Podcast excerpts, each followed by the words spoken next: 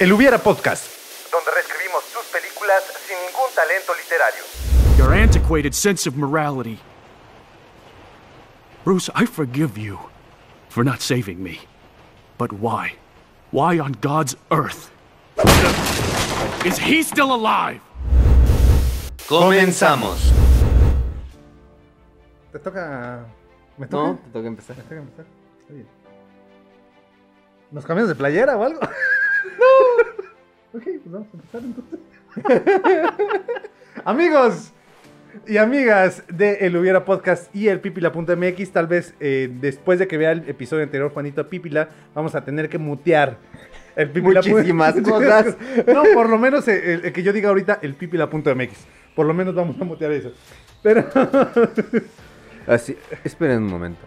Juanito, no vas a decir nada. si vieron el episodio anterior, van a entender esa referencia. Bueno, eh, bienvenidos al episodio comprometido. ¿52? Pero el año. Pero yo dije 51 bis al final del episodio anterior, hermano. No, es 52. Producción, ¿tú qué dices? ¿Tú qué dices, producción? Ok, no dice nada. Ya está cansado. Sí, sí. Dice, no me van a pagar extra. Van tres episodios que no me pagan. Oye, obtuvo un arco para su violín. Creo que Exactamente. es, creo que es suficiente. Sí, pero bueno, ese no es el punto. Bienvenidos, entonces, al episodio número 52. Episodio oficial de aniversario.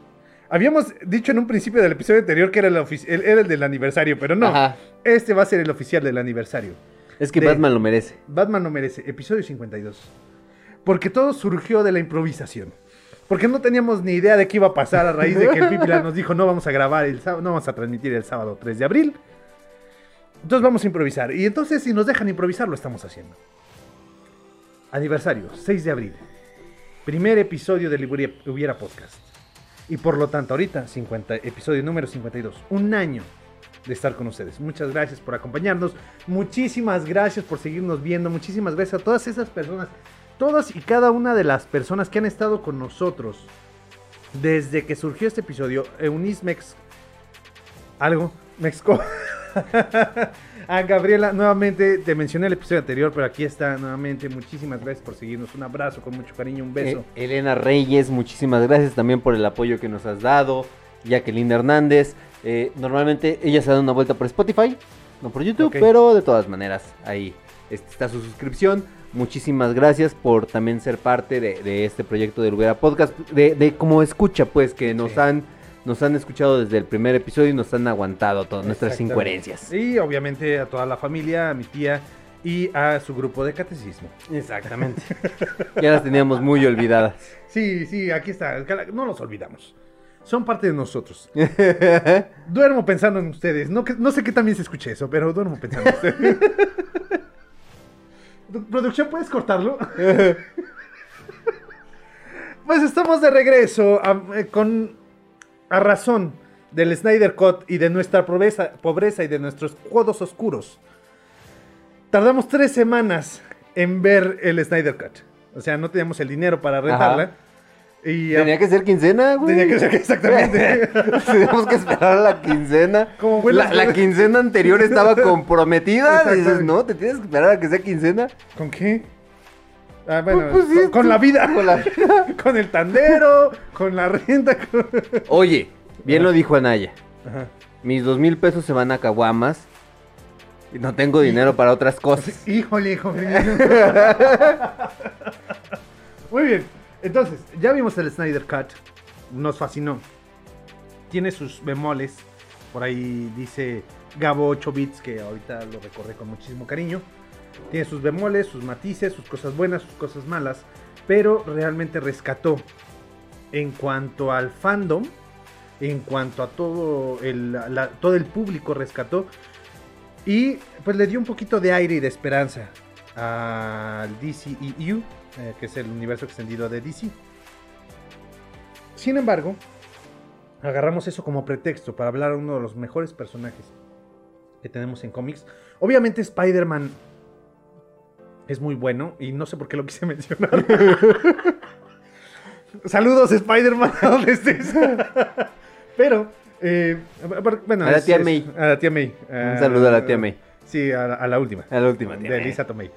Ah, pero, eh, córtale producción. Que, Sí. que- que ahora, espérame, un, un momento, ahorita, que- ahorita que lo mencionas, este, estaba viendo hace rato en la tarde de quién va a ser eh, la aventura amorosa de el Doctor Strange para la nueva película.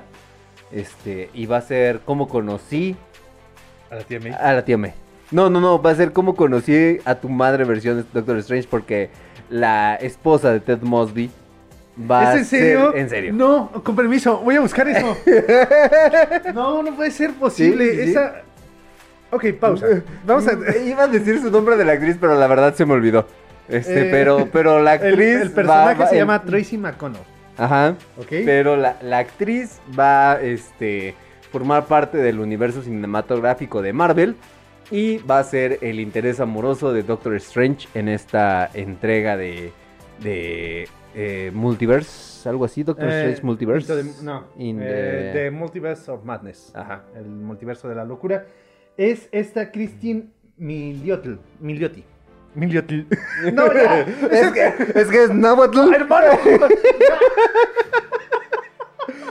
Hermano, ya. No, La- la- la-. La actriz no ha reconocido sus orígenes mexicanos. Cristian Miliotti. Es genial, si ustedes llegaron hasta este punto de, de este episodio, Necesitan ver el anterior sí, para ir para llegar, la ir, la, la evolución de nuestro estado. Sí. Es Ok. buenísimo. Eh, pequeña pausa antes de empezar a hablar acerca de, de, de Batman y el caballero, el mejor conocido como el Caballero de la Noche. Pues quiero hacer una pequeña, un pequeño paréntesis, recomendarles eh, Cómo conocí a tu madre. Es, un, es una de las series más hermosas que pueden tra- encontrar porque tiene risas, tiene llantos, tienes llantos muy sufridos, tienes... eh, es hermosa. Es Legend. Legend, it's, it's Legend, wait for it, Derry. Sí, tiene eh, grandes, un personaje que lamentablemente el día de hoy pudiera ser muy cancelado si no se entiende como tal al personaje, pero es, es hermosa la serie desde la... Sí, hay personas que critican mucho la 9, yo, la te- yo critiqué mucho la temporada 9, pero cuando lo vi, por- la vi como por quinta vez, entendí el final y, en- me encantó el, fin- el final. Sí. El final, conforme más lo ves, más lo entiendes y más lo, li- lo disfrutas. Ted Mosby, uno de los personajes más románticos, pero al mismo tiempo puede ser de los más obsesivos y también al mismo tiempo puede ser descalificado el día de hoy. Tiene su encanto. Robin eh, Sparkles. Robin Chispitas. Robin Chispitas. Eh, también tiene su encanto. Todos los personajes ahí, Lily Aldrin, eh, Marshall Erickson y Barney Stinson, son personajes memorables. Y Tracy McConnell, que termina integrándose al, Ya en la a- temporada a la 9. temporada 9 y funciona muy bien. Entonces, si tienen la oportunidad de verla, realmente háganlo. Es una serie muy, muy bonita. Ahora que si notan que en el primer episodio y los episodios posteriores los hijos no son los mismos. Chicken. Chequen, no son los mismos. No. ¿Sí? ¿Grabaron hasta el final? ¿Los niños? Sí, grabaron todos los Eh, mismos. Bueno, tengo mis, tengo mis dudas. Queridos podescuchas, pero creo que en el primer episodio o estaba peinada diferente la niña o si no es la misma. Pero ya Sí, lo, sí es lo misma. corregiremos. Sí, es la misma, sí bien. son los mismos. De hecho, grabaron. El final ya estaba definido as- desde que empezaron a grabar. Ok. ¿Sale? Pero esto no estamos hablando aquí. No, no vamos a hablar de cómo conocí a tu madre. Porque nos quedamos en. ¿Capucha roja? Capucha. Apenas en Capucha Roja. Estábamos, ya te- estábamos terminando Capucha Roja, en Capucha. donde teníamos este, a Ah, un. Joseph Gordon-Levitt como Damian Wayne, teníamos a Ledger, Heath Ledger. como Jason Todd, este, y a nuestro eh, sombrerero eh, como un Joker. Nuestro sombrerero, es cierto. Qué curioso que Batman tiene un villano que se llama Sombrerero Loco.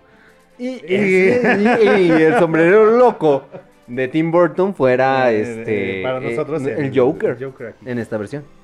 No, no es el Joker, es Jason Todd. En nuestra versión es Jason Todd. ¿Quién?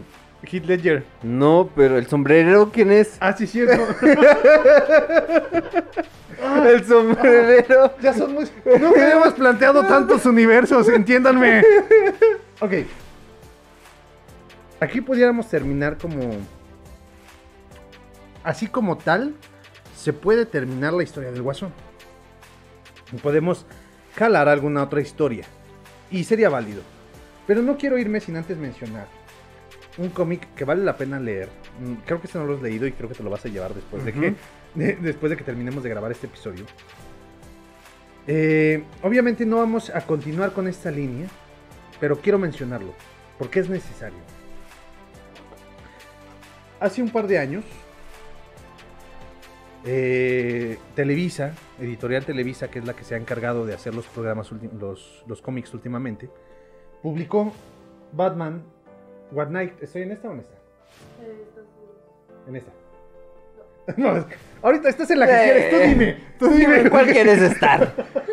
Estoy, estoy en esta. Muy bien. E- En este cómic,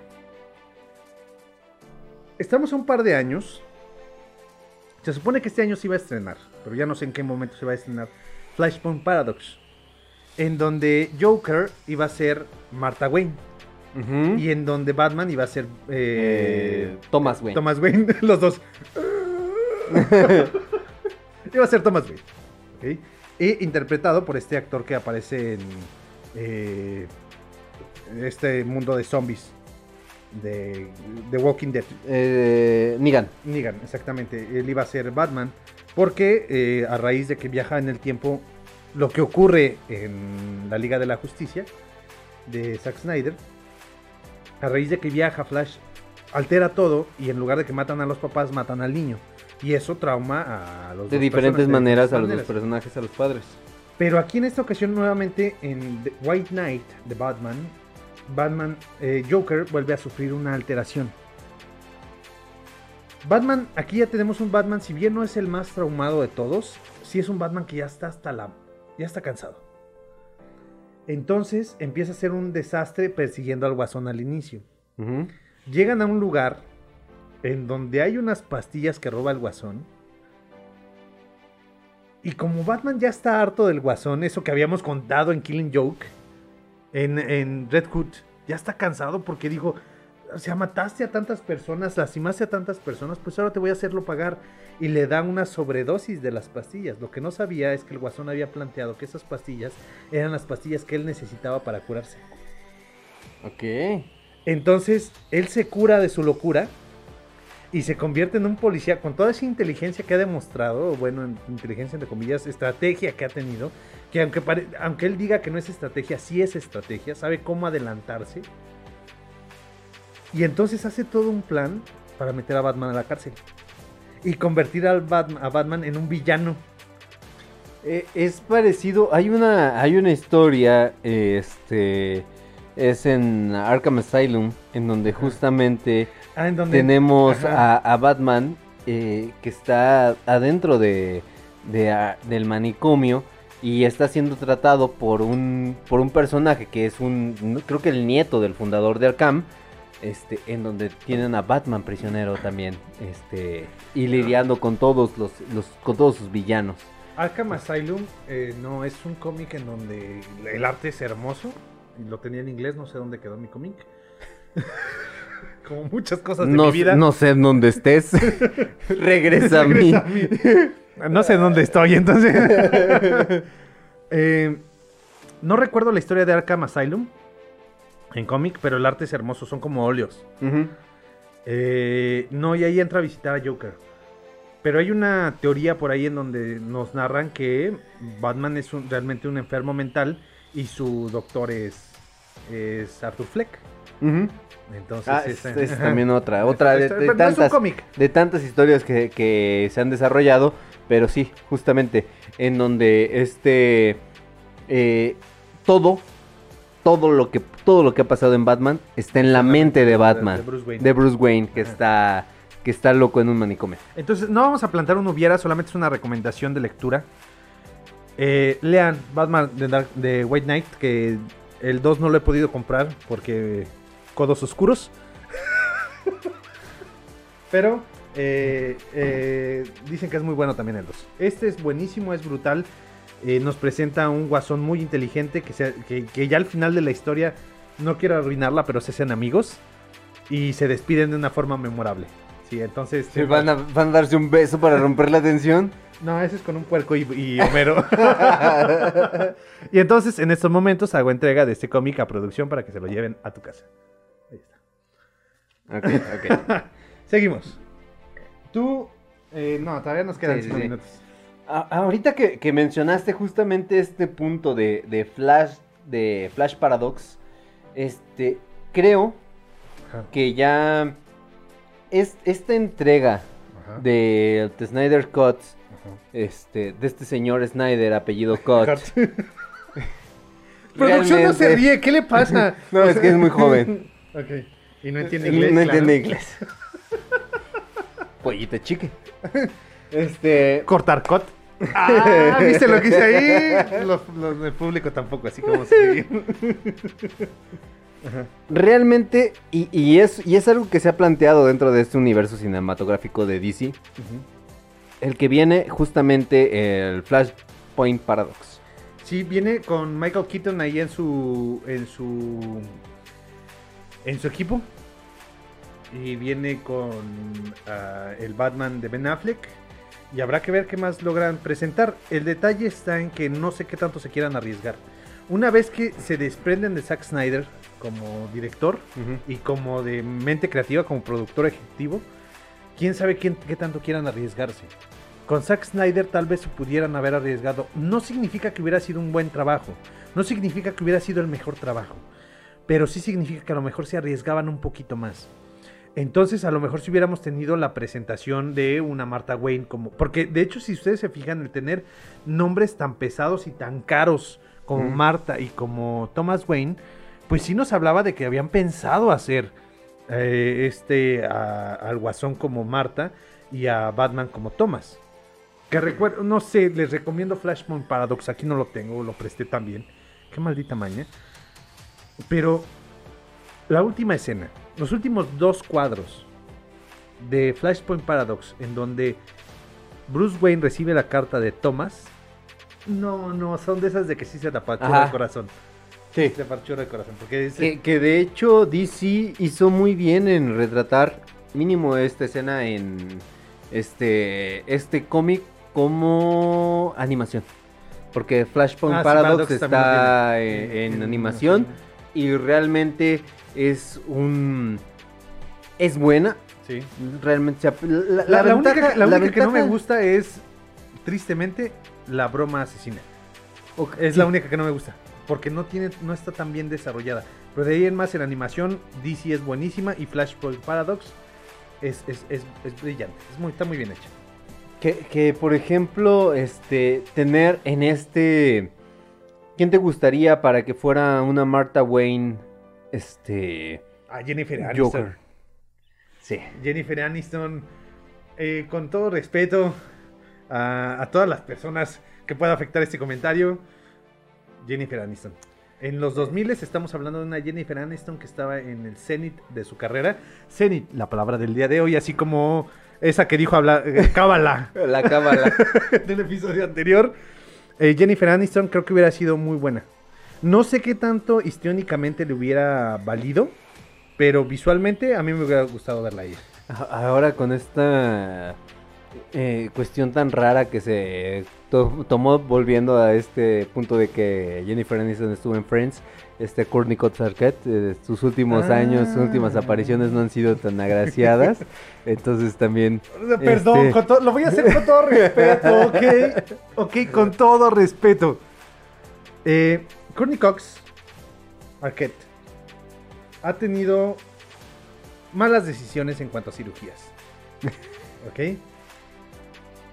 Imaginémonos que nos trasladamos al 2015. Después de todo lo que hemos planteado, llegamos a un 2015 en donde eh, Michael Keaton ya no puede interpretar como tal a Batman y necesitamos hacer un Flashpoint Paradox para reiniciar todo. Ujú. ¿ok? En donde ya después, después de la paradoja del tiempo, tenemos a otro actor que interviene. Entonces, imaginémonos, ya no me va a reír. a una Courtney Cox con todas sus cirugías interpretando a Guasón.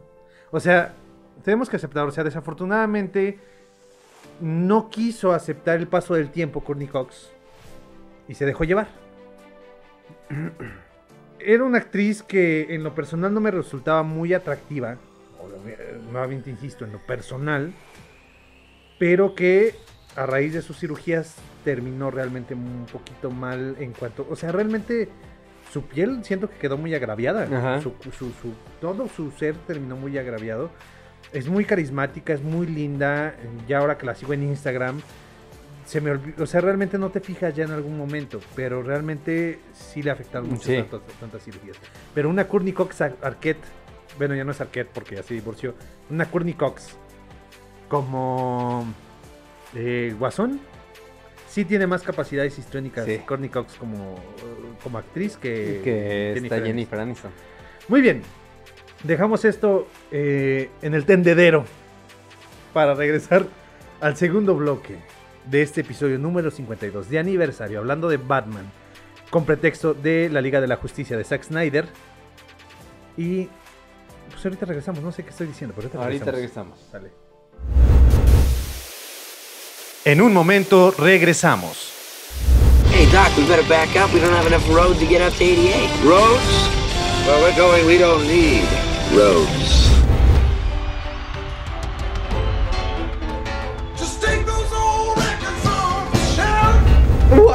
Say what again? Say what again? I dare you. I double dare you. Uh, say what one more goddamn time.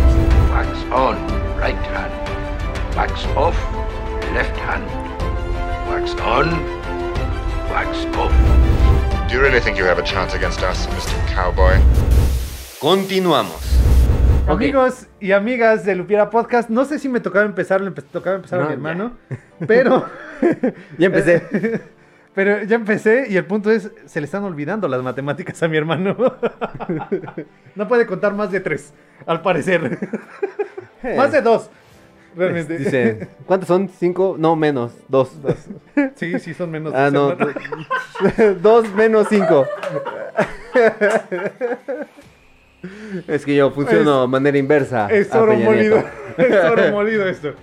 Bueno, bienvenidos al episodio número 52, aniversario de El Hubiera Podcast. El día de hoy estamos reunidos en un punto donde fue la segunda locación en donde grabábamos. Aquí ya grabábamos con micrófonos. Dos micrófonos que no nos daban la calidad de este audio, a pesar de que mi hermano dijo, se escucha igual.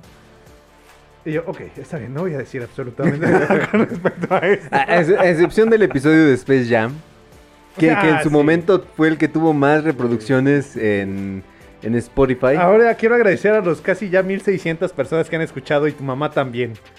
Muchas gracias a todas las personas que han visto. que, que- que me preocupa un poco porque si te metes en las métricas de YouTube eh, acerca de los resultados de búsqueda, eh, Sí, la no. gente busca mamá caliente. Busca mamá hindú o algo así. Sí. Dices, ¿es en serio? Son bueno, con que lleguen a Hubiera Podcast, Es no los juzgo. más que suficiente. No juzgo, no te juzgo a ti, joven de 15 años que esté buscando eso en YouTube. Que también aprovechamos si, si todavía sigue esas personas de Irlanda escuchando hasta este punto nuestros ¿Te, te- episodios. te das cuenta de que cuando empezamos en YouTube nos olvidamos de Spotify? Nos olvidamos de, de ver las métricas en Spotify. O sea, yo sé que, digo, y creo que lo pueden, lo pueden ver, disfrutamos mucho hacer este programa, pero no podemos dejar de lado las métricas. O sea, sí nos interesa ver de dónde nos escuchan, dónde nos- eh, por qué nos escuchan, cómo es que llegan a, su- a escucharnos. Y en Spotify teníamos personas de Irlanda y teníamos personas de qué otro país? Eh, Argentina. Argentina. O sea, realmente teníamos un público internacional. Así que, a todos ustedes, no sé en qué cámara estoy, pero a las tres cámaras volteo, aunque una no me enfoque a mí. Un saludo a todas las personas que están internacionalmente escuchando el Hubiera Podcast. O viéndolo. Sí. O viéndolo. ¿sí? Y pues esperemos que eh, pronto entrar en contacto con una persona que ahorita estamos platicando en el intermedio, que deben de saberlo. O sea, en este intermedio sí descansamos. No, o sea, no es... Perdón, Juanito. Juanito, ¿nos escuchas allá abajo? Eh, perdón, Juanito. está bien, él está bien. Sus sillas no son tan cómodas. sí. O sea, aquí sí estamos bien a gusto, llevamos casi dos programas y mira, estamos como si nada. mira, mamá, sin manos. Muy bien, eh, pues estamos de regreso. Segundo bloque del episodio número 52, aniversario 6 de abril, en el Hubiera Podcast, en donde agarramos nuevamente. Muchas gracias, hermano. Así, abriste el cronómetro, pero no empezaste el tiempo, güey, ¿no?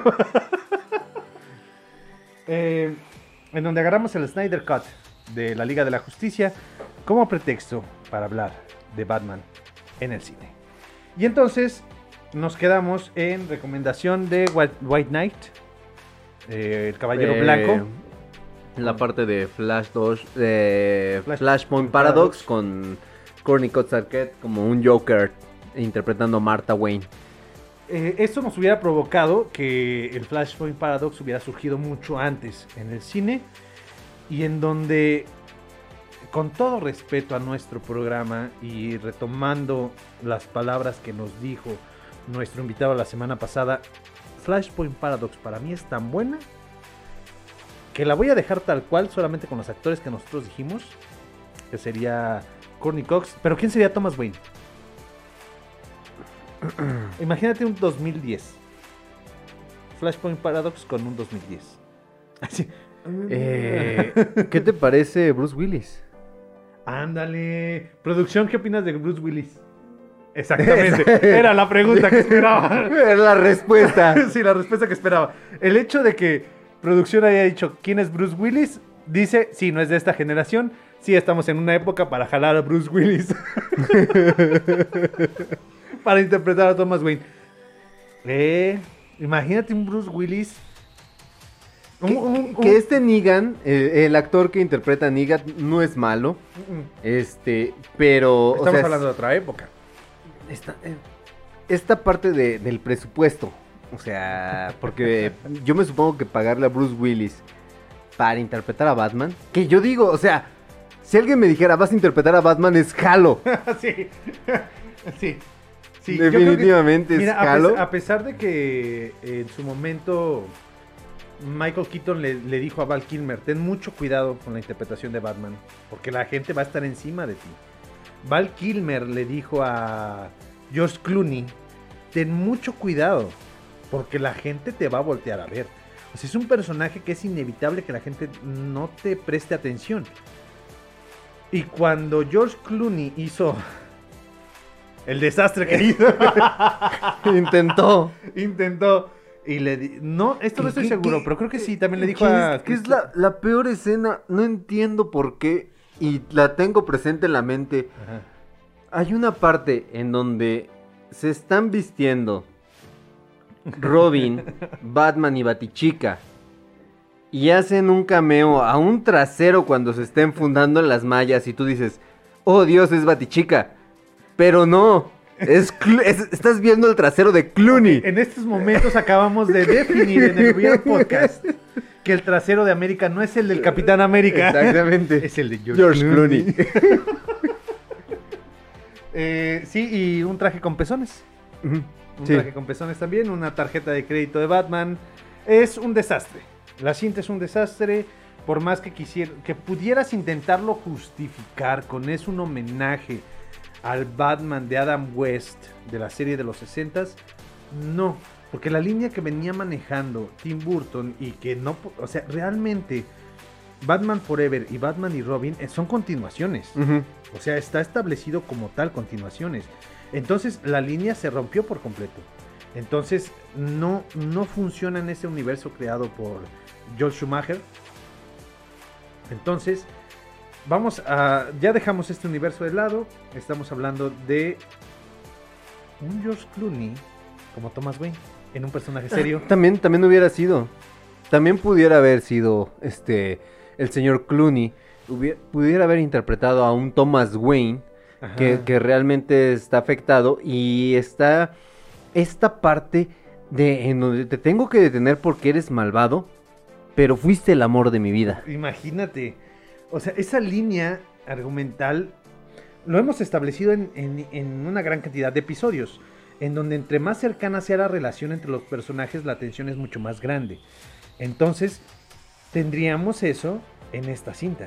En un enfrentamiento entre Thomas Wayne y una Martha Wayne. ¿Cuál es el detalle en Flashpoint Paradox? Flashpoint Paradox como tal, la línea principal es Flash. Es el que tiene que arreglar todo, es el que se enfrenta ante todo y es el que tiene que recuperar la fuerza de la velocidad o la energía de la velocidad para pues llegar a un mundo lo más similar a lo que había sido anteriormente. Que no termina siendo igual. Porque después tenemos los nuevos 52 y es toda una historia en el cómic. Sí, sí. es toda una historia en el cómic. Sin embargo, aquí habrá que ver. Productor Arturo Mena. ¿Quién va a ser nuestro personaje que se lleve el peso en nuestra película Flashpoint Paradox? Thomas Wayne, o seguimos con la línea de Batman, o Flash, quien busca arreglar las cosas. Aquí, por ejemplo, también necesitábamos a un buen personaje para que interprete a Necesitamos Flash. Un buen actor. Un buen, un buen actor, exactamente, para que interprete al personaje de Flash. Y aquí, por ejemplo, si estamos hablando en un punto de los 2000 mm, Brad Pitt. ya es viejo. ¿Eh? ¿A 2000? Sí, pero estamos hablando de que en el 2000 Flash, Flash debe de tener ciertas nociones y conocimientos de lo que es la fuerza de la, la- la energía de la velocidad. Ok. Entonces, al final de cuentas, Gótica y Ciudad... Ay, ahí tengo cómics de, Bat- de Flash, pásamelos para saber cuál es. No, no es cierto. no recuerdo cuál es el nombre de la ciudad. Ciudad capital de Flash. De Star City, Ajá.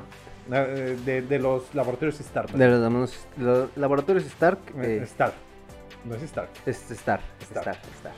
Eh, son ciudades alejadas. Entonces a lo mejor hubiera podido tener la oportunidad de conocer, eh, de no conocerse más bien los dos superhéroes. Son dos superhéroes que viven en Estados Unidos, pero no coinciden. Tiene que tener la suficiente madurez Flash para decir voy a regresar en el tiempo y evitar la muerte de mi madre.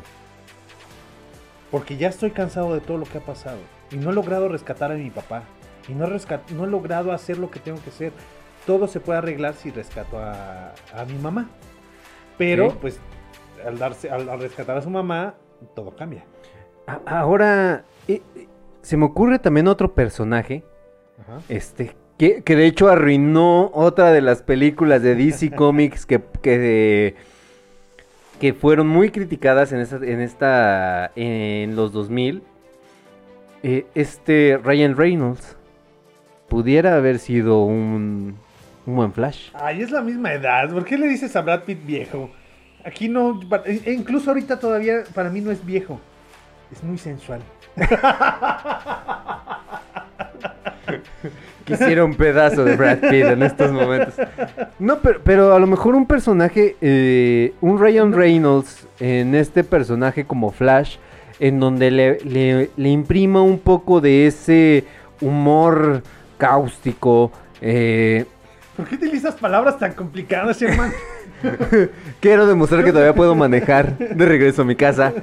No, pero, pero tal vez... Yo me imagino a Sosa Cáustica. Sí, por eso es que es un humor ácido, un humor Oh, que quema, por eso es la, la es el término de- del humor cáustico. Este, tal vez un Ryan Reynolds, este, con un personaje de Flash, en donde le imprima estos toques de comedia, pero, pero también esta, este problema que, que está aquejando a nuestro personaje, le, le pudiera imprimir a este, a un nu- nuevo Flash, también un, este, un, un sentido diferente al tratar de, de querer arreglar esta línea del tiempo. Ok, yo te propongo otro. Y aquí viéndolo, dije, es que 2010 no es tan alejado. Que ya es la época en la que estamos en- eh, ubicados. X-Men First Class tuvo a dos personajes, dos actores, que creo ambos hubieran funcionado como Flash. Ambos otorgándole uno más humor que el otro, porque el otro sería muy serio. Un James McAvoy o un Michael Fassbender. No puedo pronunciar el apellido del segundo. No, no. Ah, es Magneto. Magneto, exactamente. Eh, nuestro profesor X y nuestro Magneto interpretando a Flash. Uno de los dos. Obviamente, Michael Fassbender nos otorgaría un Flash muy serio, muy lúgubre, sin ese humor que tú estás planteando. Y un James McAvoy sí te ofrece más flexibilidad en esta parte del humor. Entonces, pudiéramos tener alguno de los dos. Dejando de lado lo que tú propusiste. Sí, sí, sí. Ignorando por completo a, a este escenario con un Ryan Reynolds. No, pero... Pero, pero, pero, algo dentro del universo cinematográfico y que planteó justamente este Snyder Cut. No sé si recuerdas o viste esa escena en donde aparece un linterna verde. Sí. Entonces, yo, yo Ryan digo que, que- que necesitamos una reedición de linterna verde también. Ok, mira. Ryan Reynolds tiene un humor hermoso. Que tardaron mucho en entenderlo y tardaron muchísimo en aceptarlo. En explotarlo. En explotarlo. ¿Sí? Entonces, vamos a dejar a Ryan Reynolds como Flash. ¿Ok? Déjenme, déjame le hablo de una vez para asegurar la, La- el el contrato. cast. Exactamente. Pero ahora entonces nos queda un linterna verde. Te lo voy a poner más complicado. Tenemos Michael Fassbender que nos puede dar un buen linterna verde. Tenemos un Mike, James McAvoy que nos puede dar un buen linterna verde. Pero tenemos un actor extra que también nos puede dar un buen linterna verde y que está surgiendo en la década de, los 2000 2010. Ryan Gosling. De La La Land. O sea, también puede ser una opción. Me quedé igual. no, sí sé, sí sé que era Ryan Gosling, pero es que La La Land no, nunca la vi. Pero, pero está bien, pudiera, pudiera funcionar también como este personaje de, de Linterna Verde. Y yo siento... La película de Linterna Verde no es... Es mala. Pero no se me hace tan mala. Ok, ¿con qué la estás comparando, hermano? Es que yo la quiero ver como una cinta palomera. ok. Si no esperas mucho, Ajá. no te da mucho y te entretiene. Ya, si quieres analizarla al punto del cómic y de todo lo que es el personaje de Linterna Verde, sí queda muchísimo a deber. Está como, por ejemplo, esta. La aventura de eh, Avatar del último maestro aire. Si tú ves la película, por ver la película, la película te entretiene.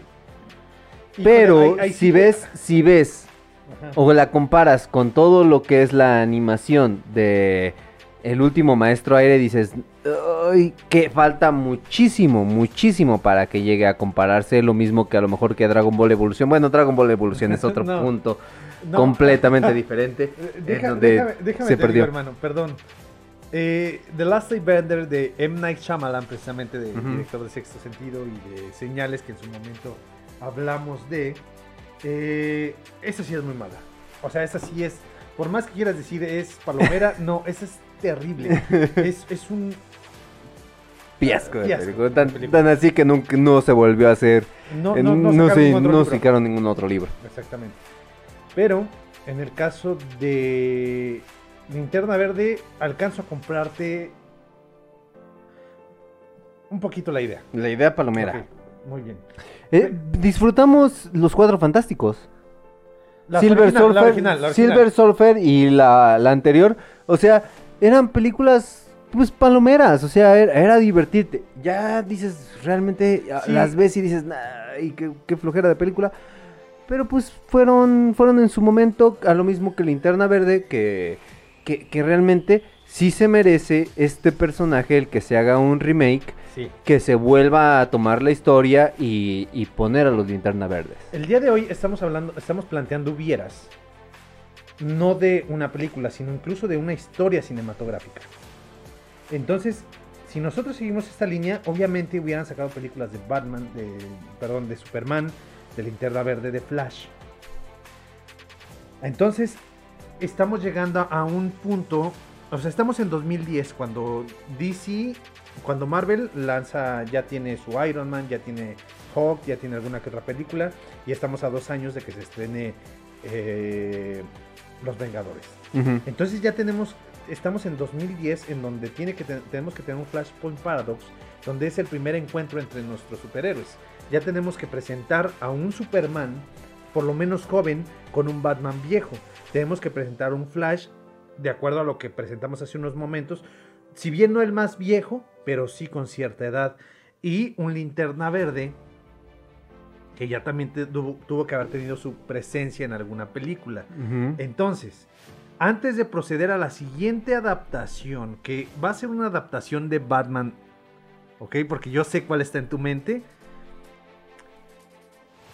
¿Quién para ti interpretaría a Linterna Verde y quién para ti interpretaría a Flash?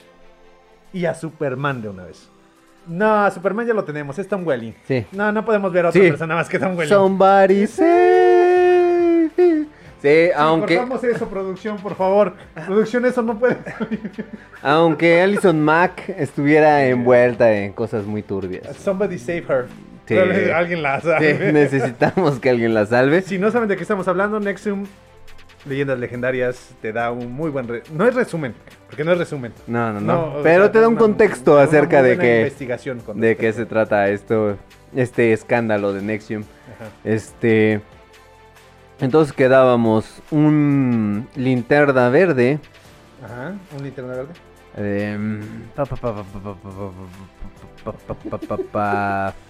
Ahorita vamos a poner un timelapse aquí. Es que, es que podría ser en, en una de las líneas, eh, aunque, aunque me, me pones Joaquín Phoenix, yo me acuerdo que en una... eh, eh, El actor, o bueno, el personaje de Linterna Verde en algún punto sí llegó a ser... No, ya sé Mm, quién es, ya sé quién no, estás pensando. No, este... Ok, no es por, no es por una cuestión incluyente. Ajá, sí, exactamente. no es No, una- no, es a que sea un actor de color que necesite serlo. Ajá. Pero creo que sería una buena opción. El actor que durante muchos años, Siete Almas, ¿sí, verdad? Will Smith. Will Smith, exactamente. Will Smith. Sería mi linterna verde. Will Smith, y ahí ya lo rescatamos de ese intento de película que fue el Escuadrón Suicida. Sí. que todavía es mejor Hancock. Eh, Todavía es sí. mejor Hancock que... No, el inicio de Hancock es hermoso. Ahora imagínate que fuera este linterna verde alcohólico así un estilo Hancock. Le hubiera impreso, Mira. o sea, otra, otra cosa. Eso es otra onda. Eso, eso es otra onda. Fíjate. Exactamente. Mira. eh, el inicio de Hancock es, es hermoso, es brutal, hasta que ya te da la revelación de quién es y ahí se rompe. En relaciones públicas vale la pena analizarla porque es un trabajo de mercadotecnia y relaciones públicas hermoso. Pero estamos hablando de la época en la que se estrena Hancock. Entonces, imaginémonos que el anillo no es tan exigente para escoger a su, a su portador. A su portador. Exactamente. Eh, ahora que estamos en cuarentena, yo les aseguro que muchas personas han empezado a consumir más alcohol de lo que normalmente consumían.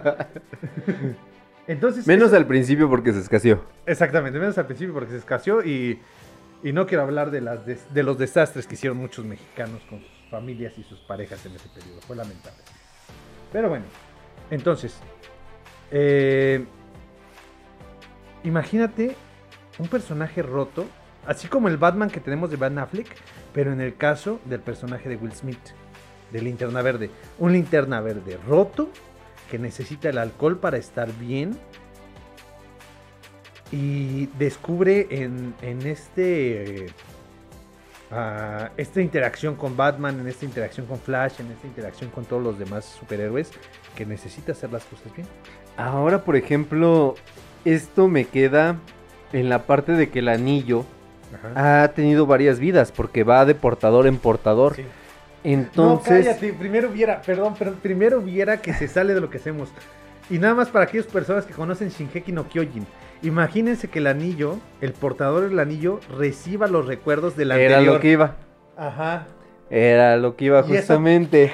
Entonces, entonces tenemos, porque era un, era un piloto, Ajá. El que justamente recibe el anillo de linterna verde y al, al recibir todas estas memorias de, de los linterna verdes anteriores Ajá. se rompa y, y tengamos esta este alcohólico, eh, un, un personaje que, que no quiere ser bueno, que no quiere salvar a Que ya no le nadie, que ya no le interesa. Porque ya se dio cuenta que todo lo que, que, que- hacía que no de todas maneras, exactamente, por más villanos que detengas a lo largo del universo, no cambias nada. La naturaleza, no solo de la humanidad, sino de todo ser viviente, es ser malo. Armin, te estamos hablando a ti. Aquellos que vean Shingeki lo entienden. no manches. Entonces, Sí. entonces le imprimiría Y te- un sabor a ese linterna verde, hubiera estado más chido. Y, y te das cuenta que de un Batman que ha vivido todos sus años defendiendo su ciudad gótica y que empieza a tener todas estas fracturas psicológicas, vamos desprendiendo superhéroes que también tienen fracturas psicológicas, los- lo cual nos puede llevar a un desenlace después de un Flashpoint Paradox, a un desenlace como Injustice. Porque nos da a todos los personajes tan complejos y a un Superman que puede perder a su Lois Lane con su hijo y convertirse en un Dictador. dictador. Aunque aquí ya estamos saltando un poquito más en el tiempo, no estamos concordando en tiempos, pero a lo mejor hubiera salido primero Injustice en cómic y después al videojuego. Pero bueno, segundo bloque completado. Regresamos con Injustice. Regresamos con Injustice al tercer bloque, último bloque de esta celebración de aniversario del Hubiera Podcast. Hoy, 6 de abril, espero. Realmente en Dios espero, tengo confianza. Sí. Sí, a cualquier entidad a la cual le tenga que rezar, cualquier energía superior y suprema, me entrego a ti para entregar este capítulo. al 6 de abril. Eh, les mando un abrazo con mucho cariño y ahorita nos escuchamos. Ahorita regresamos. En un momento regresamos. We're friends to the end, remember? This is the end, friend. Choose life. Choose a job. Choose a career. Choose a family. Choose a fucking big television. Choose washing machines, cars. If a guy walked in for an interview without a shirt on, and I hired him, what would you say? He must have had on some really nice pants. I'm not a smart man, but I know what love is. Each and every man under my command owes me 100 Nazi scalps. And I want my scalps. Continuamos. Amigos y amigas del Hubiera Podcast y del Pipila MX, dejen aprovecho este pequeño instante en donde mi hermano dejó que me colara para presentar este tercer Y último. y último Bloque. bloque de nuestro episodio de aniversario del Hubiera Podcast en donde llevamos grabando pues bastante tiempo. No el mismo que ustedes van a ver en cámara, Pero es pero sí, bastante. bastante. Ok, hermano, nos quedamos justamente en la presentación Espera, eh, de... de- de- Debido al plástico no se va a ver. Ok, ok, se puede... Pero eh, puede generar este, esos brillos. ¿Producción dónde estamos en la central? Creo que todo el episodio fue en la Sí. central. Producción dijo, ah, no me importa. Pues, según ella hace como que está moviendo la, a la- Las cámaras y dice, no, en central nada más. Sí, Ni le entiende al juego, pero está en Buscaminas. creo que nadie nunca le entendió a Buscaminas. Yo sí le entiendo. Diablos. ok, nos quedamos en Injustice. Injustice. Eh, videojuego lanzado ya hace algunos ayeres, creado por los mismos creadores de Mortal Kombat. Y eso es la magia. Y es lo que hace que sea tan, tan encantador el videojuego. Y no entiendo por qué permitíamos que nuestras sobrinas, que mis sobrinas, sus hijas jugaran ese juego. Y les, jugaba, les gustaba jugar con Deathstroke. Sí. A mi hija Naomi le Sí, gustaba. y nos mataba a todos. Sí. Sí. Es que es el personaje. eh, es el Rugal Sí, exactamente. de de- eh, Injustice. Sí, entonces, God Among Us o Injustice eh, sale el videojuego. Posteriormente deciden lanzar una serie de cómics, las cuales en Estados Unidos eran muy cortos. O sea, estamos hablando de 10 páginas el cómic, eran, eran breves. Aquí en México empezaron a hacer compilados. Y en Grapa sacaron unos, una serie de compilados. Incluso cada parte tiene una- un dibujo distinto.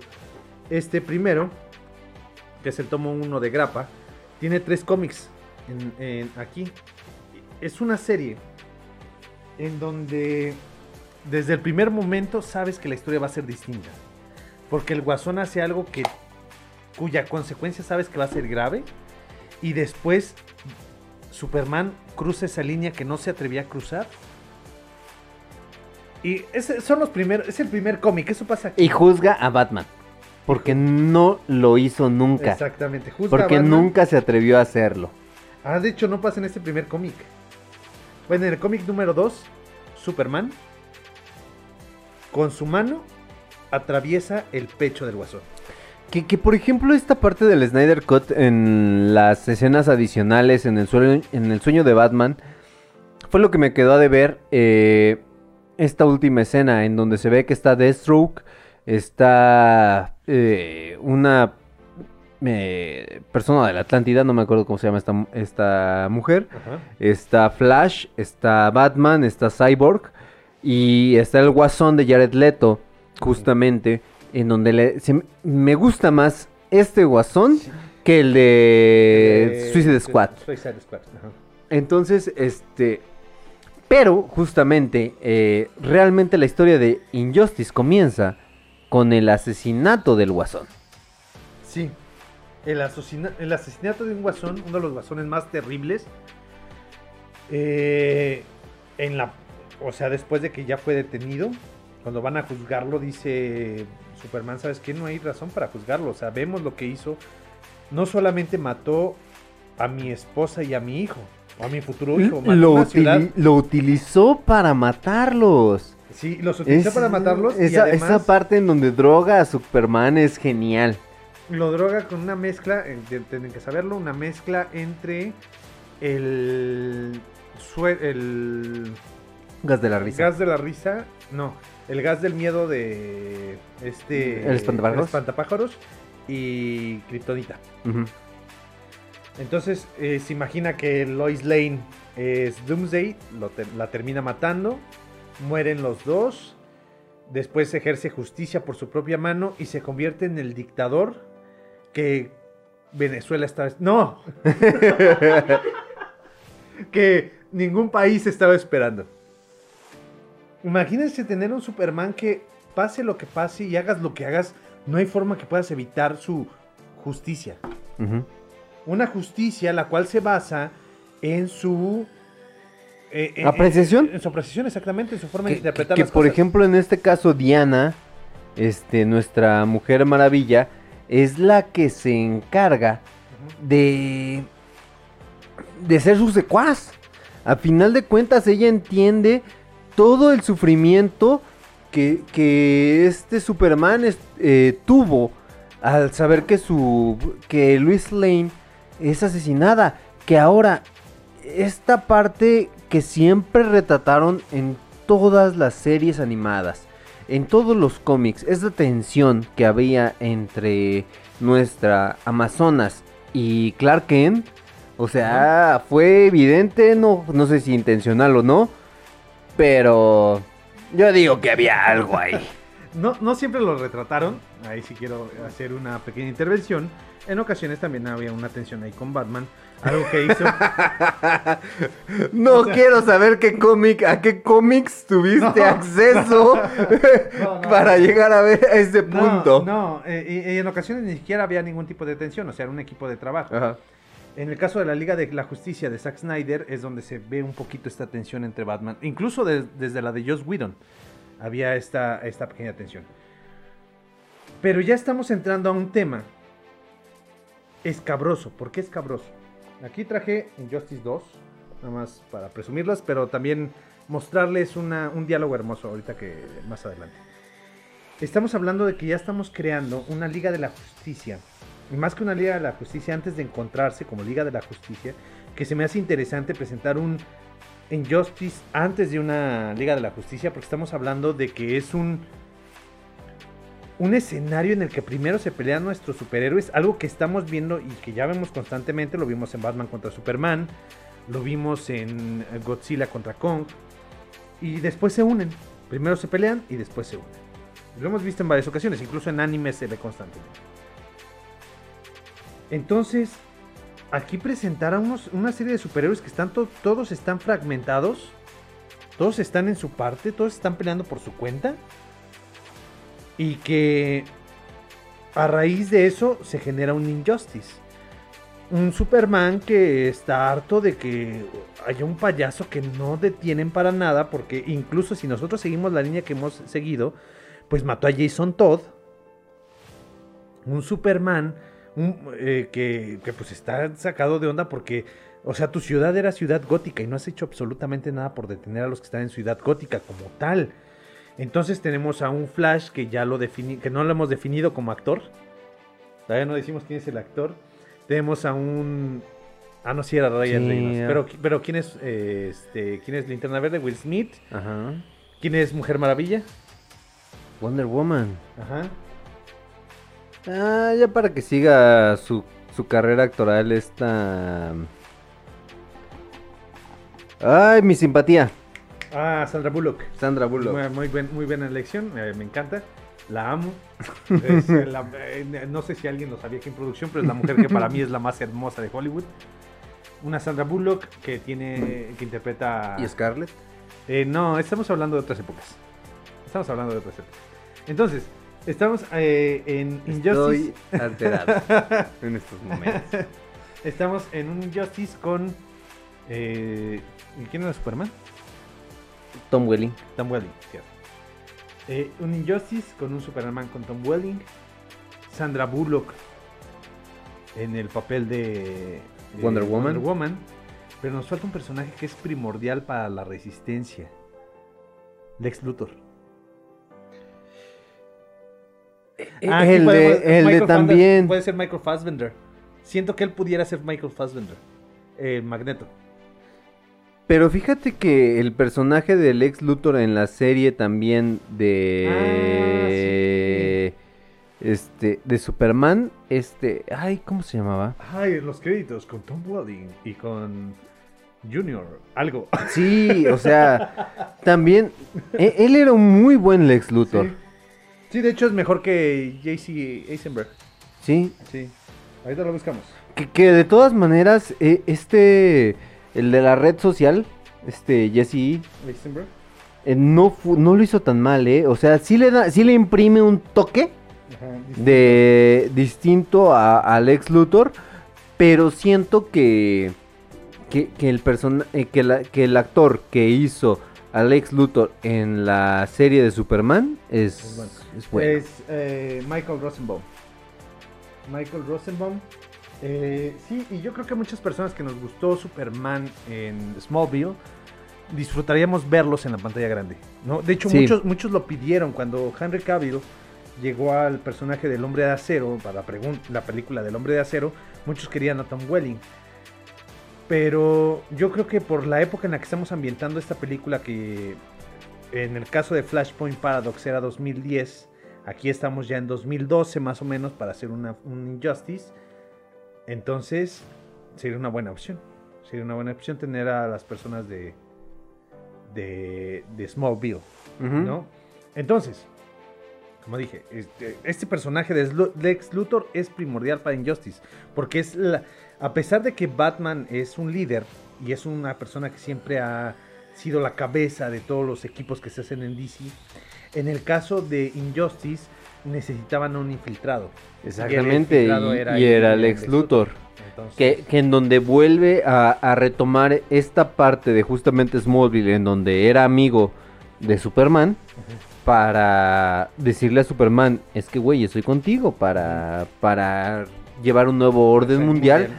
pero es el agente doble que, que ayuda a la, de- a la detención de El Superman. agente doble, ese, perdón, me acordé de esta película de.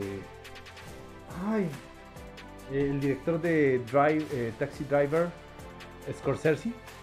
Eh, me acordé de Los Infiltrados, ¿lo has visto?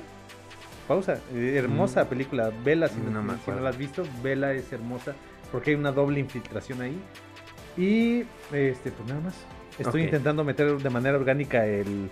El- el- es el- que Martin me habló y dijo, tienes que hablar de una película mía. Sí. No, eh, el hecho de que quiere nuestra producción que hablemos de infiltrado. Ah. Pero a pesar de que hace. No, de.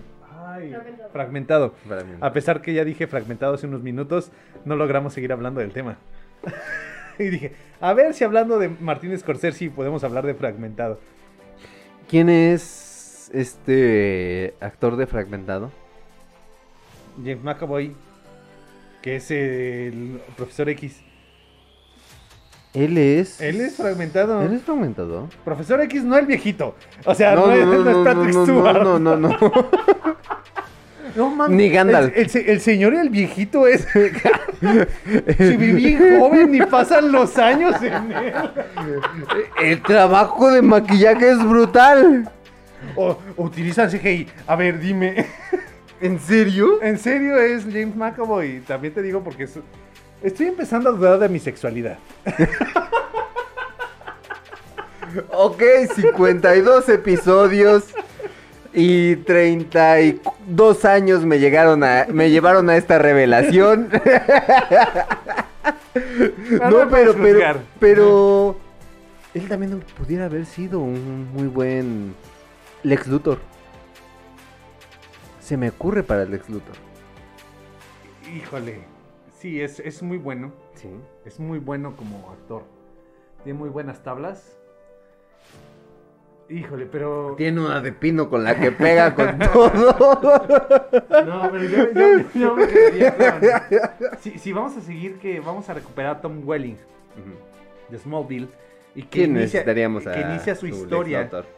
Que inicia su historia una vez que ya tiene experiencia Batman como su- como superhéroe porque sí, o sea, estamos hablando de que surgimos en los, en los 80s Ujú.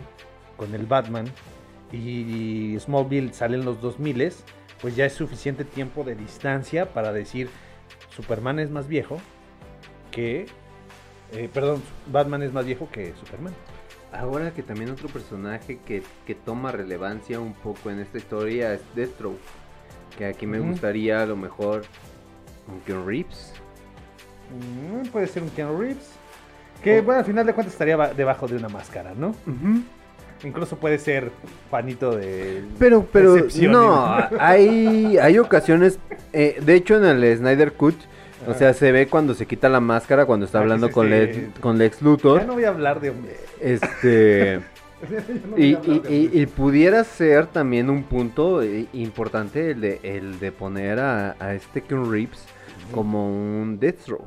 Estaría bien. Pero bueno, nos estamos yendo y nos quedan muy pocos minutos para cerrar el episodio del día de hoy. Ya estamos en Injustice. Ya lograron detener a, a Superman. ¿Sale? Antes de proceder al siguiente hubiera. Ver, No, no es hubiera, sino a lo siguiente que pudiera pasar en la historia del cine de DC. Eh, te- tuvimos que en el Flashpoint Paradox, que sí, sí lo mencionamos, lo recuerdo, lo tengo presente, debimos de haber ya cambiado al actor porque ya está un tanto...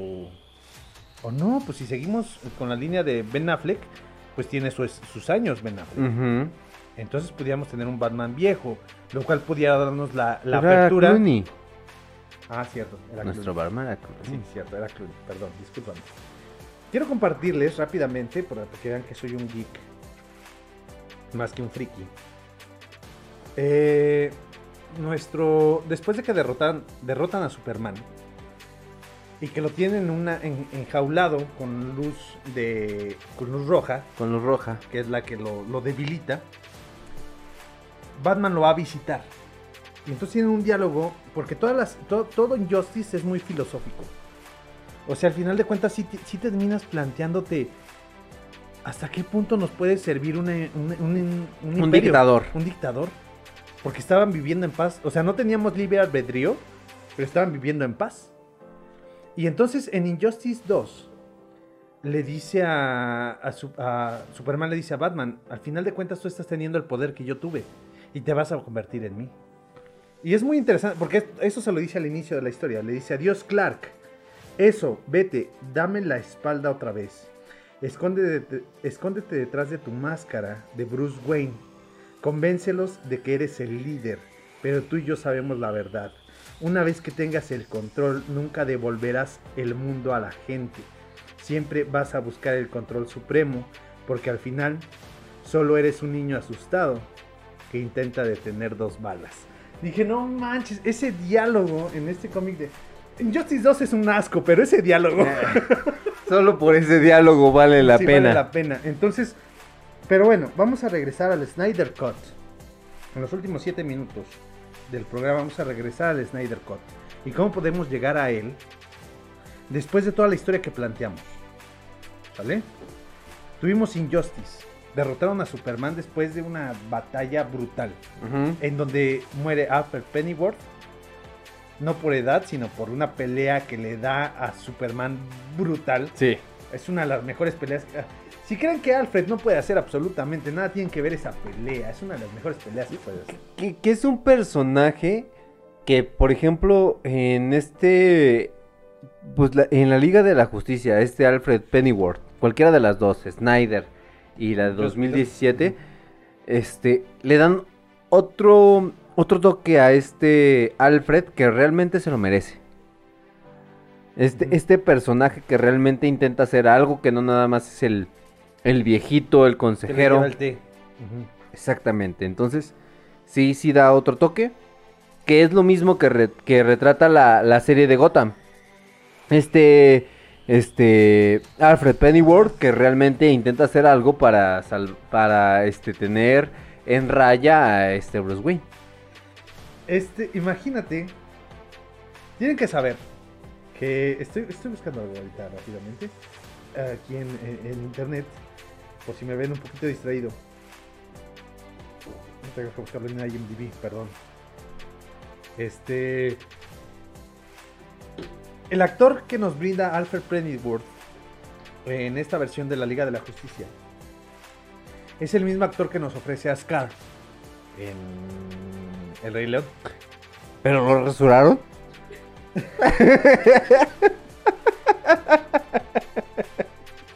Un sí, con un poquito menos de Sí, cabello. un poquito menos Eh, de sí, pelo. Sí, sí, sí. Hice reír a producción con ese chiste. ¿Se vieron lo que hice? Jeremy Irons, con este, porque tiene una voz muy... Jeremy Irons tiene una voz muy shakespeariana. Entonces por eso lo contratan para hacer a este Scar en, en, El Rey León. en El Rey León. Estoy hablando de la versión del 94. Estamos en 2012. Jeremy Irons, eh, eh, con todo respeto al actor que ni recuerdo su nombre que interpreta a Alfred en, en la versión del, de, de Tim Burton que es el que estamos recuperando.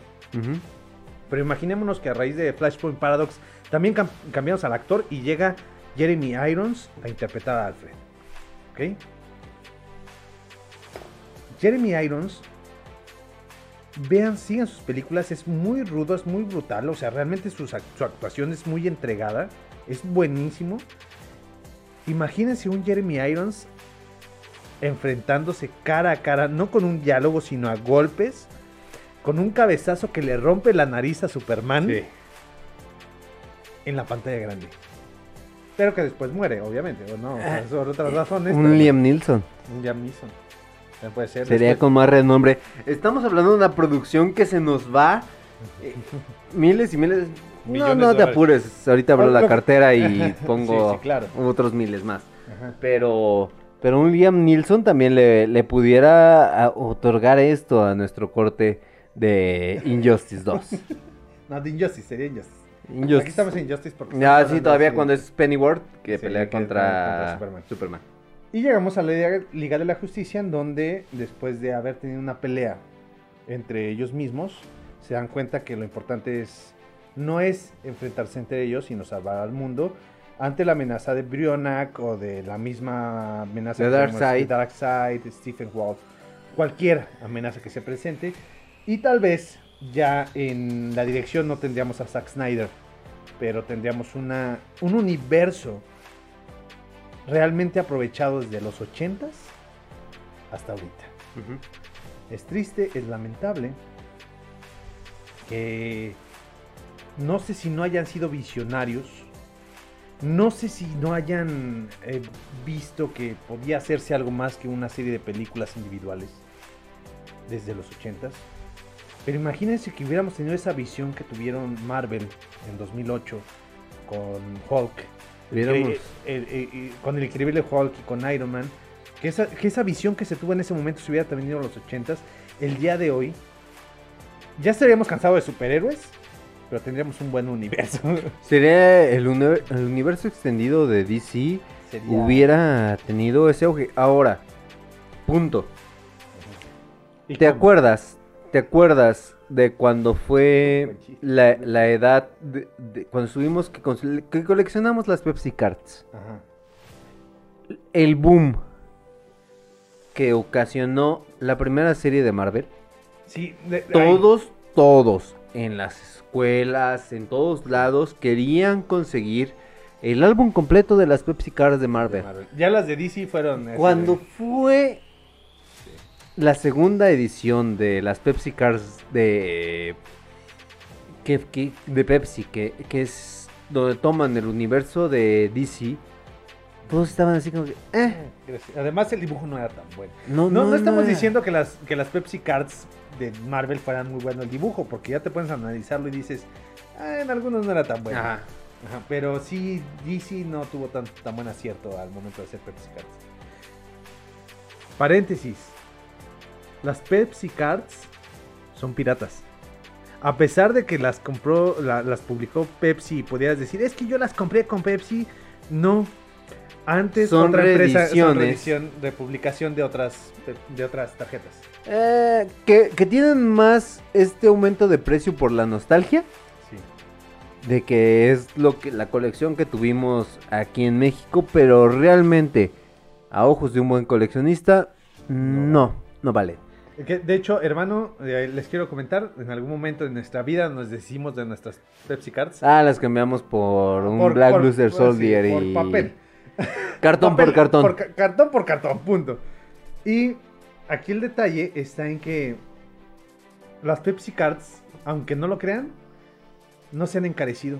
En dinero siguen siendo baratísimas. A, Mientras a- que a las originales- comparación que, que la serie original en donde aparecieron, Sí, eso sí. este, eso sí han subido de precio. Pero bueno, hermano, cumplimos un año. Sí, deja de ver ese vaso, ya no va a haber más alcohol ahí. Ya, No, no. es que tenía la esperanza de cada vez que lo subiera, viera Se un rellenara. charquito más. Eh, Y, y no es porque no quiera darte alcohol, es porque estás en mi departamento y no hay alcohol. No porque no quiera alcohol, porque no hay dinero para alcohol. Entonces, estamos en 6 de abril. Muchísimas gracias a todas y cada una de las personas que han estado aquí presentes con nosotros. No, no presentes literalmente, sino que nos han acompañado a lo largo de ya 52 episodios. Significa mucho por nosotros. En lo personal yo no lo hago por, por monetizar. Si se hiciera, no lo no, no diría... No, no, no lo despreciamos. Exactamente, pero, Pero, es lo un gusto. Y, y así no ganemos un peso, lo vamos a, seguir, a seguir haciendo porque es el gusto de estar juntos. Este, y el estar hablando de cine. Exactamente. Entonces, eh, ya estamos un poquito desfigurados. Creo que mi hermano más que yo. Porque siempre una persona ve más desfigurada a la otra. Agradecerles muchísimo nuevamente que estén aquí presentes. Agradecerles a, a la persona de la azotea, que no hay absolutamente nadie, pero creíamos que en algún momento iba a haber zombies. Agradecerle. Teníamos la jaula. Tenemos la jaula, que precisamente hace poquito me apareció este, el recuerdo de, de esa jaula para, para encerrar zombies. Eh, agradecer a mis roomies por darnos la oportunidad de grabar aquí, cuando empezamos a grabar aquí. A todas las personas que de manera directa o indirecta han intervenido en la producción, ya sea en contenido visual, ya sea en, en desarrollo de ideas, en lo que sea. Muchísimas, muchísimas gracias por habernos dado, por, por habernos aportado y por ustedes y por el gusto de hacer este programa. Seguimos aquí, ya un año, 52 episodios. Eh, a todas las personas que han estado involucradas en el proyecto. Empezamos. eh, primero mi hermano por la idea, después eh, yo porque me proporcionó la idea y quería que editara.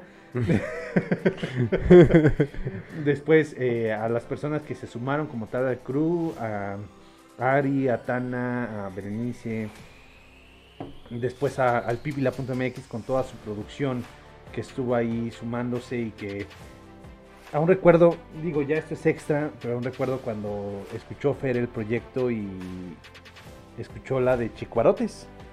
Eh, escuchó el audio de Chicuarotes y se rió cuando hablamos de... No, no fue un chiste como tal, sino mencionamos que Gael García no tenía la habilidad eh, o las- la- el talento que tenía Diego Luna en dirección. Y se rió y dijo, sí es cierto, y en ese momento dijo, está bien, pueden trabajar con nosotros. Siento que eso fue el punto que nos dio la oportunidad de, de entrar al Pipila, entonces muchas gracias a Fer. Porque Juanito Pipila es una... Ah, celebrity. Es- es- sí, exactamente. Pero Juan- ¿Cómo eh, te sientes allá abajo, celebrity? en el caso de, de Fer, pues es la, la, la, la- la persona detrás del Pipila. Muchas gracias a todos. Alejandro, que ha estado en producción una vez que estuvimos en, en el Pipila. A Andy por. A Mandy por los cafés que nos aporta para, para despertar a las 9 de la madrugada de los sábados. A Andy por saludarnos cuando llegamos. Por abrir el portón. por abrir el portón.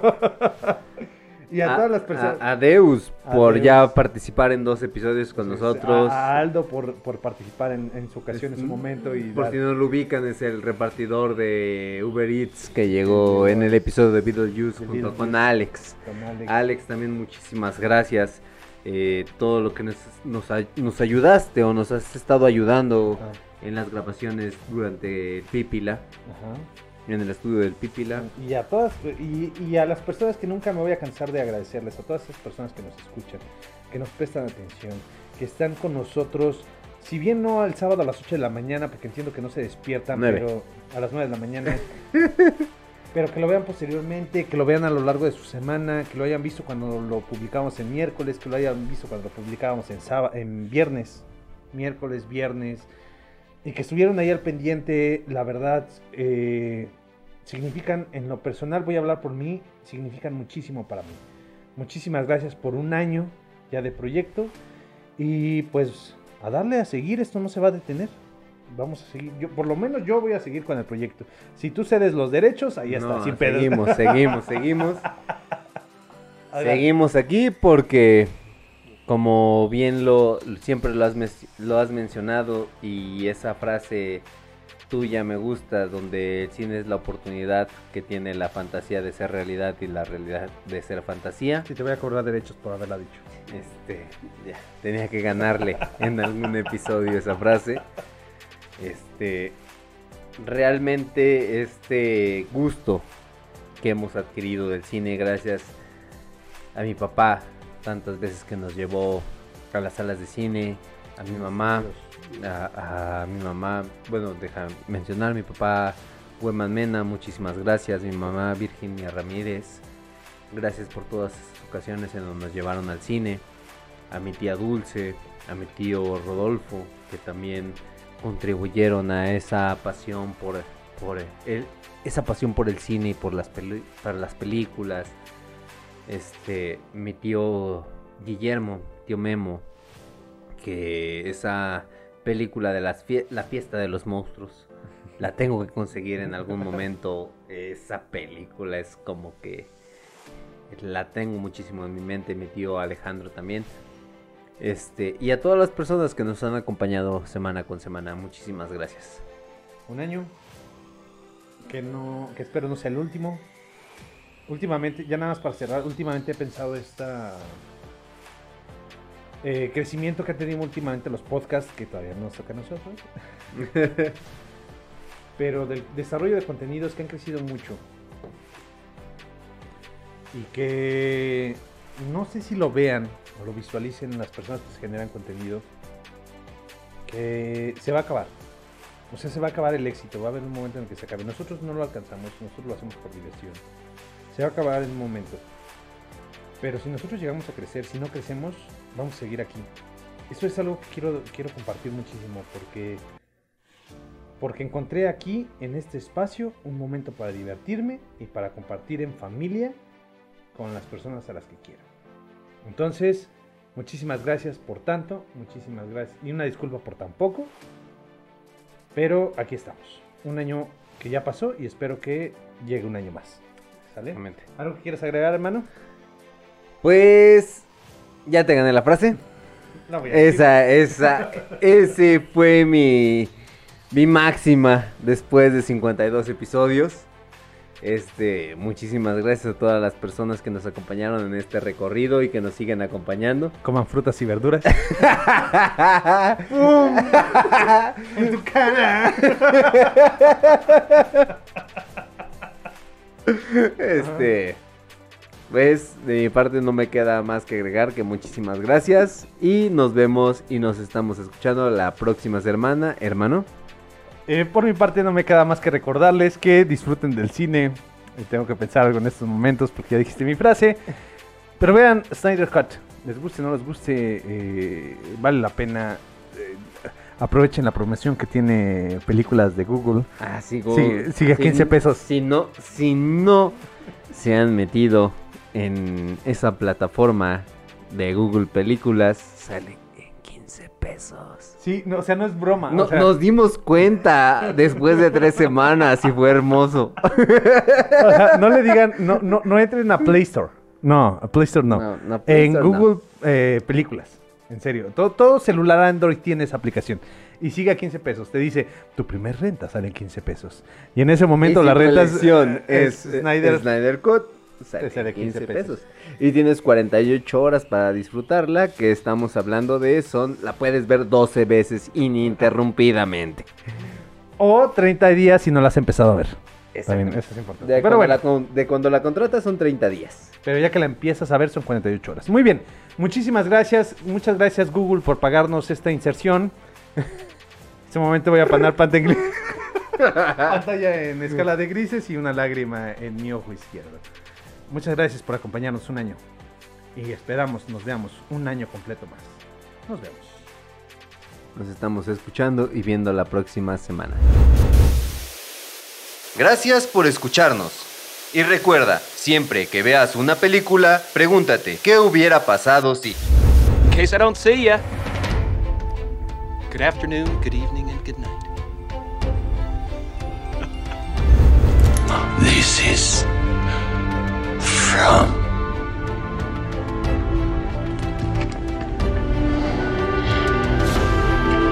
Matilda. Gentlemen, it has been a privilege playing with you tonight. Hasta la próxima.